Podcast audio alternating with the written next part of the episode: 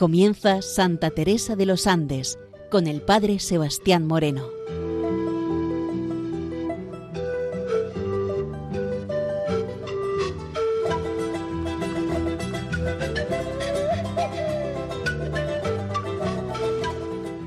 Muy buenos días, nos de Dios. Aquí comienza en Radio María Santa Teresa de los Andes, la joven que ingresó en el Carmelo queriendo descubrir en ella su vida, su espiritualidad y su mensaje joven al mundo de hoy.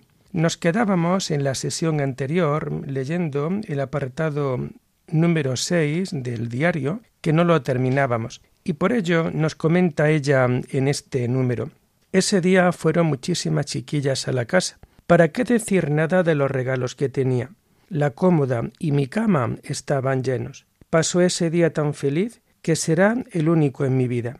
Nos cambiamos de casa al poco tiempo, al número 475 de la calle Ejército. Pero Jesús, desde ese primer abrazo, no me soltó y me tomó para sí. Antes de continuar en esta lectura de este número 6, donde ella nos está relatando su primera comunión, destacar lo mismo que decíamos en la sesión anterior, cómo a pesar del tema de los regalos, de las fiestas que solemos hacer dentro de las primeras comuniones, que en algunos casos podríamos decir que estamos ante unas pequeñas bodas de personas solteras, nos vamos dando cuenta cómo, sin embargo, ella, que va a recibir los regalos y los regalos, pues como niña está ahí, pero que, sin embargo, no podemos olvidar la acción que luego va haciendo Dios en el interior de su alma al igual que en, el alma de otras personas que desde que han tomado la comunión se han puesto siempre desde una perspectiva mucho más religiosa y han vivido desde una fe realmente profunda. Nos dice ella que desde este primer abrazo, el día de su primera comunión, Jesús no la va a soltar y la va a tomar para sí.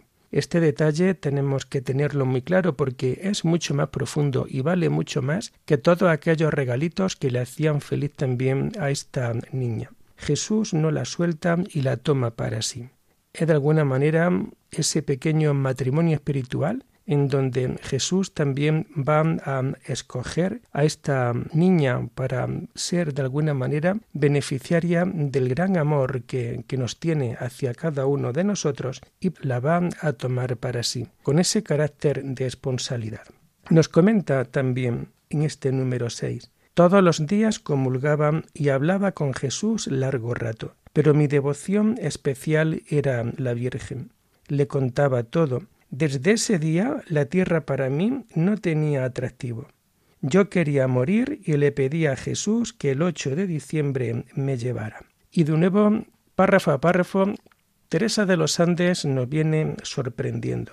Todos los días comulgaba y hablaba con Jesús largo rato la importancia que ella tenía, las ganas que ella tenía de comulgar, que se van a traducir precisamente en que todos los días comulgaba y que hablaba con Jesús largo rato. Si esto nosotros también lo pudiésemos ofrecer a nuestros niños de catequesis. Hoy cuando a un niño de catequesis tú le dices vamos a hacer la comunión y si le pregunta ¿y cuándo se hace la segunda? y algunos pues no saben porque todavía no asimilan que la misa es cada domingo y que puede haber misa diaria ella comulgaba todos los días, siempre que podía tomaba la comunión. Y ese es el momento donde largo rato hablaba con Jesús, en el momento de la intimidad, en el momento en que nuestro interior, nuestro corazón, nuestro pecho se convierten en el sagrario de Jesús mientras la comunión esté ahí dentro de nuestra propia vida. No olvidemos que somos templo del Espíritu Santo, por tanto, morada de Dios dentro de nuestros cuerpos. Y como también Teresa de los Andes va a tener esa devoción especial hacia la Virgen María aquella imagen de la, de la, Virgen que su hermano Lucho le va a regalar y que ha sido para ella un gran consuelo dentro de su vida. Nos dicen que le contaba todo. ¿Cómo podemos nosotros de alguna manera entrar siempre en esa comunión de vida tan importante dentro de nuestras vidas? ¿Cómo podemos nosotros dentro de nuestras perspectivas normales y naturales en la vida que nos toca tener como la mejor confidente la Virgen María? Qué bonito poder ir andando por las calles del pueblo, por las calles de la ciudad, poderte encontrar la puerta de una iglesia abierta, pasar allí y poder estar en conversación profunda, interior, con el sagrario, con la Virgen y poder descargar ante ellos siempre tu corazón, siempre tu pena o también hacer partícipe al Señor de toda esa alegría que necesitamos, que tenemos dentro, que llevamos por las circunstancias propias de la vida. Nos dice ella que desde ese día la tierra para mí no tenía atractivo. Y esto es algo importante. La tierra para ella no tiene atractivo. Hoy nos podríamos también preguntar nosotros dónde está el atractivo de nuestra vida, qué atractivos tenemos, qué es lo que nos atrae. Nos atrae Dios, nos atrae las cosas del terrenas, nos atrae las cosas del mundo. No tenía ya nada de atractivo las cosas de la tierra. Quería morir, porque ella sabe que muriendo se iba a encontrar cara a cara con el Señor, y le pedía que el día de la Virgen, el día 8 de diciembre, la pudiera llevar consigo. Es las ganas de una niña pequeña que solamente sabe que su felicidad la va a encontrar en el interior de su corazón. No olvidemos que la comunión la va a realizar el 11 de septiembre del año 1910. Vamos a comentar también cómo poco tiempo después, el día 12 de octubre, va a nacer su hermano Ignacio y cómo también posteriormente, el día 22 de octubre del año 1909, ella va a recibir el sacramento de la confirmación. No olvidemos que la familia viene a cambiarse a la residencia que antes comentábamos, la calle Ejército número 475.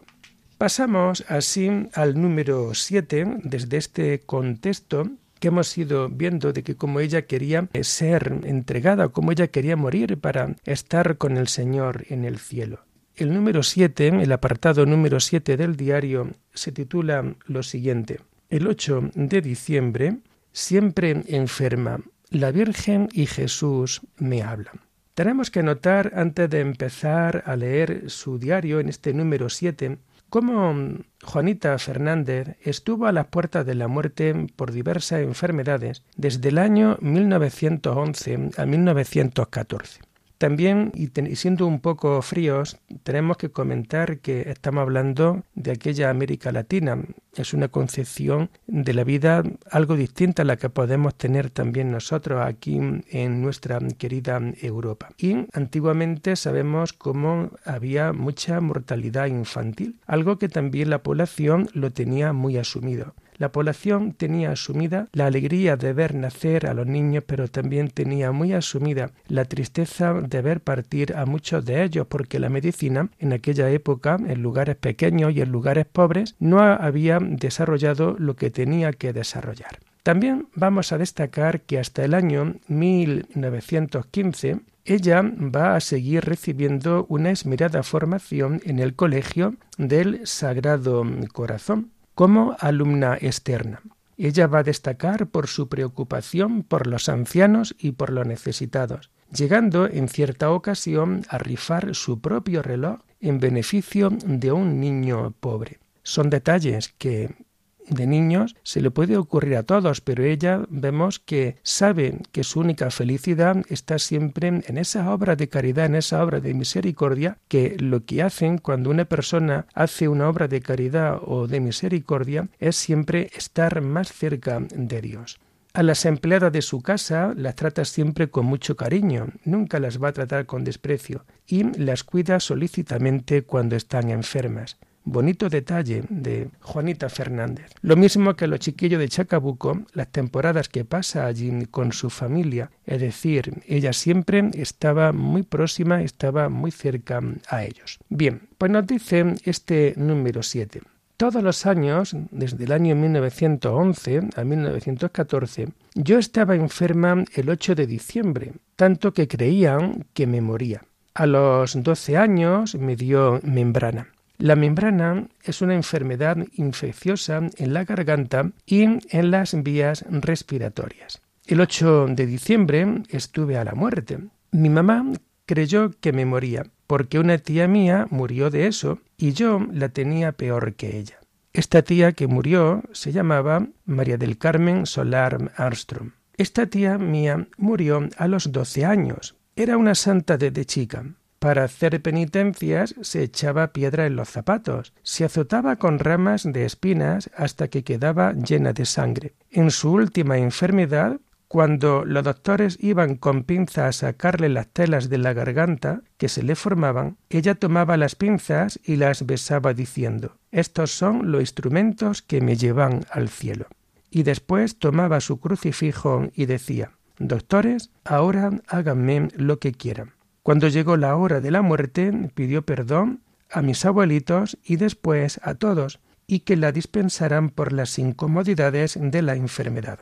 Luego quedó en éxtasis y dijo Qué grande, qué inmenso es Dios. Y se quedó muerta con la sonrisa en los labios. Pero yo no me parecía a ella. Todavía no merecía el cielo, y nuestro Señor no me llevó.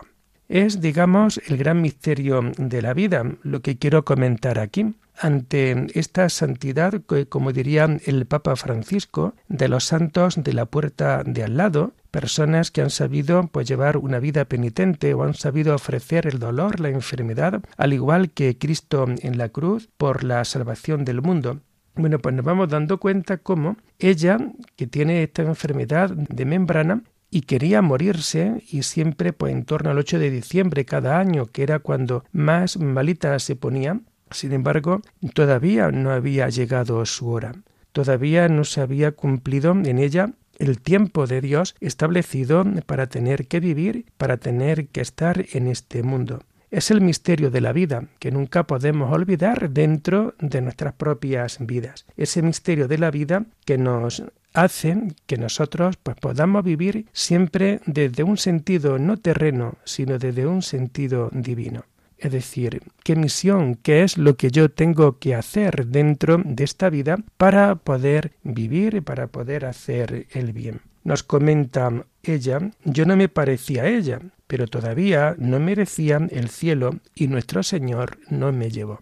Ella sí merecía el cielo porque era una santa de la puerta de al lado, una mujer que no le temía la muerte, una mujer que estaba deseando ver el cielo y en esta expresión qué grande, qué inmenso es Dios, ya de alguna manera nos hace barruntar a cada uno de nosotros esa, digamos, ansia que tenemos, esas ganas que tenemos que tener en nuestras vidas para poder alcanzar siempre la felicidad para poder alcanzar el cielo dentro de nuestra vida.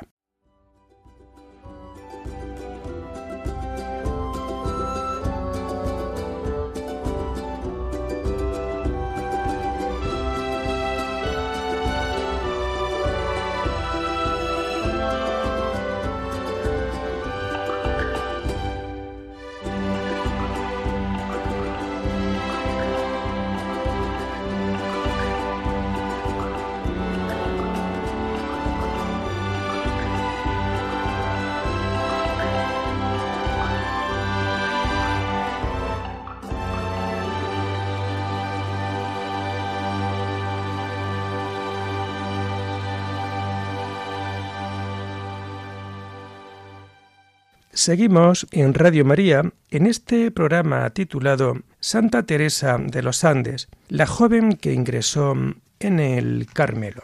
Vamos a ver ahora cómo también en esta por esta época es cuando ella va a experimentar dentro de su propia vida la primera llamada hacia la vida del Carmelo. Nos comenta en el número 7 de este diario. En 1913 tuve una fiebre espantosa. En este tiempo nuestro Señor me llamaba para sí, pero yo no hacía caso de su voz.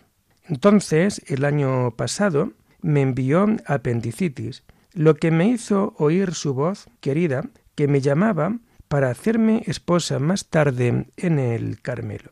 Hay una nota a pie de página que nos comenta que no consta si también en 1911 estuvo enferma.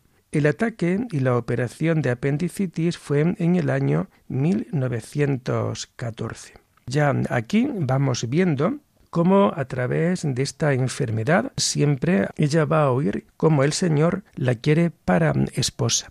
Si el día de la comunión ya veíamos cómo la tomó para sí y nunca la dejaría, ahora va a experimentar ese carácter esponsal que tiene la vida contemplativa, que tiene la vida monástica y que tan importante dentro de la Iglesia, que no todo el mundo es capaz de descubrirlo, pero que cuando uno descubre esta característica de esponsalidad realmente abre un mundo insospechado dentro de las propias vidas. Nos sigue comentando en este número 7.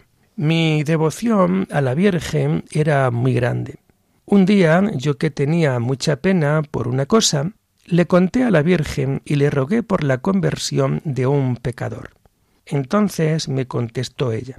Desde entonces la Virgen, cuando la llamo, me habla. Una vez le pregunté una duda que tenía. Entonces me contestó una voz. Yo dije, esta no es la voz de mi madre, porque no me puede decir esto. La llamé y me dijo que el demonio me había contestado. Yo tuve miedo. Entonces me dijo que le preguntara cuando sintiera la voz. ¿Eres tú, madre mía? Y así lo hago siempre. Cada vez que quería saber una cosa se lo preguntaba, y siempre lo que me decía salía cierto. Mi ataque de apendicitis me hizo agravarme, con lo que tuve que estar en cama y me sacaron del colegio, por lo que yo estuve muy contenta.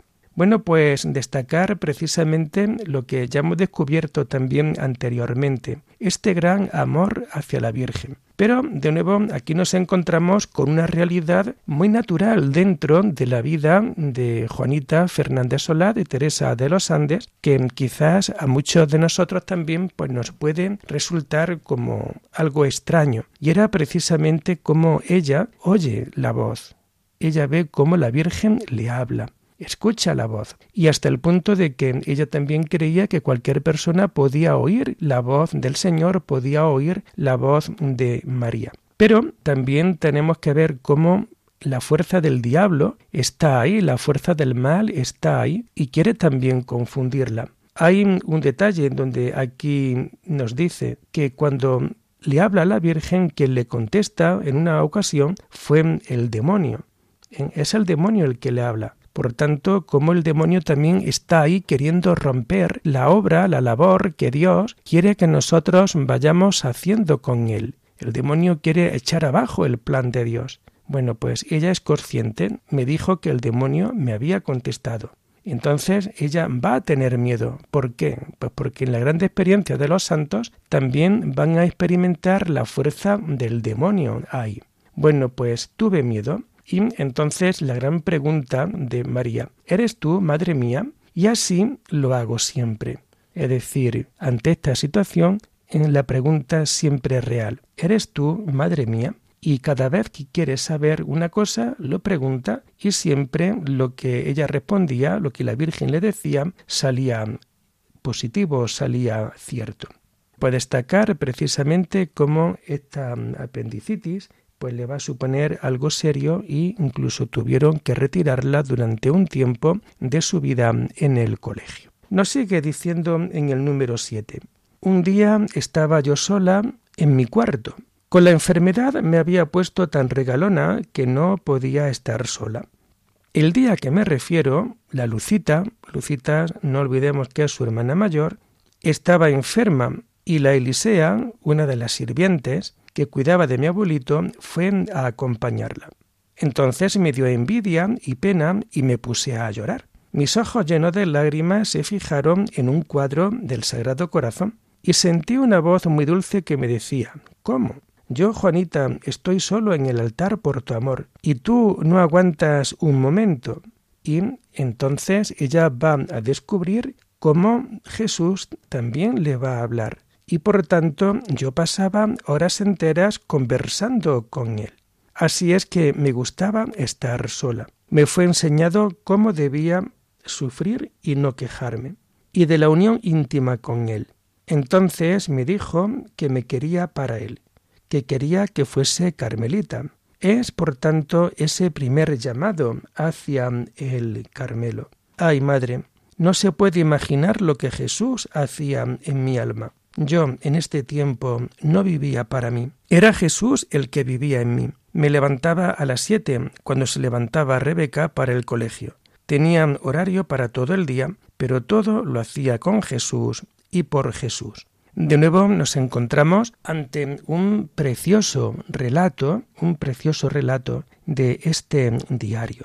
Lo primero, el ser de niña, las envidias de los niños. Vamos a llamarle una pequeña santa envidia, pero de alguna manera también desviada, porque también su hermana mayor, su hermana Lucita, está enferma y cuando la sirvienta va a cuidarla, va a estar con ella, ella también quiere llamar la atención. Es algo también pues muy normal dentro de la vida de los niños. Y como el Sagrado Corazón de Jesús, ella le va a tener una gran devoción al Sagrado Corazón de Jesús, es el que ahora le va mm, a hablar. Esta expresión, yo estoy solo en el altar por tu amor y tú no aguantas un momento la, la soledad. Y aquí ya se empieza a cuajar la soledad tan importante dentro de la vida carmelitana porque en la soledad, en el silencio, es donde está el clima propicio para poder oír a Dios o para poder mantener siempre esa conversación interior, profunda, espiritual con el Señor. Bueno, pues ahora nos viene a comentar ella. Me fue enseñado cómo debía sufrir y no quejarme. Y esto pues realmente es una gran virtud, cómo poder sufrir y no quejarnos, cómo poder unirnos a la pasión de Cristo y no quejarnos, y obtener esa intimidad última, esa intimidad profunda con Dios. Hoy Teresa de los Andes, Juanita Fernández Solad, en este momento va a experimentar esa llamada carmelitana. Él quería que fuese carmelita. Y no se puede imaginar lo que Jesús hacía en mi alma y vemos cómo ese amor de Dios se vuelca de una manera especial en el corazón de esta mujer. Era Jesús el que vivía en mí, era Jesús el que vivía en ella. Y como dice también el apóstol Pablo, vivo yo, pero no soy yo, es Cristo quien vive en, mí. Y esto pues ya nos viene a reflejar cómo desde niña Teresa va a tener siempre esa intimidad profunda, esa intimidad real con el Señor. Y ya aprende desde niña a vivir así la vida del Carmelo. Termina este número 7 de la siguiente manera. Nuestro Señor me mostró como fin la santidad. Esta la alcanzaría haciéndolo todo lo mejor posible. Al poco tiempo el Padre, mi confesor, me repitió las mismas palabras. Entonces yo le conté. Y esto tenemos que tenerlo también nosotros muy claro dentro de nuestra vida. El fin de nuestra vida es la santidad. Aquí tenemos a una joven que desde niña quiere ser santa. Y nosotros también tenemos que tomar conciencia que desde el día en que fuimos bautizados, lo que la Iglesia espera de cada uno de nosotros, al igual que Dios, lo que está esperando de cada uno de nosotros es la santidad de vida. Dios quiere nuestra santidad. Dios quiere que nosotros, que nuestra alma esté con Él a la hora de nuestra muerte. Esta santidad la alcanzaría haciéndolo todo lo mejor posible. Y también daros cuenta cómo su confesor del colegio donde ella estaba le va a proponer la santidad como camino de vida, como camino siempre como meta en la vida cristiana. Dentro de la dirección espiritual, dentro del confesionario, qué bonito y qué profundo es también nosotros poder entender así, poder entender la vida y poder hablar a los demás en una clave siempre de santidad, alcanzar la santidad dentro de nuestra vida. Y es una gracia inmerecida que nadie se merece, pero que a la cual estamos todos llamados acogiendo el don gratuito de la gracia de Dios que se derrama sobre cada uno de nosotros. Aprendamos, queridos oyentes de Radio María, aprendamos de esta joven mujer chilena que realmente desde niña ya estaba tocada de la mano de Dios, que desde niña veía como algo natural, como la Virgen le hablaba, Jesús le hablaba, como ella tiene grandes conversaciones en intimidad con el Señor dentro de su propia vida y que realmente todo esto nos tiene también a nosotros que valer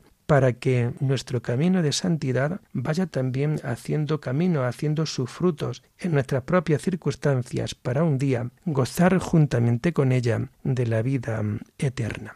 Y así terminamos el programa de hoy, Santa Teresa de los Andes, la joven que ingresó en el Carmelo. Cualquier pregunta en torno a este programa la pueden realizar en la dirección de correo electrónico teresa de los Andes Hasta la semana que viene, si Dios lo quiere, muy buenos días en el Señor.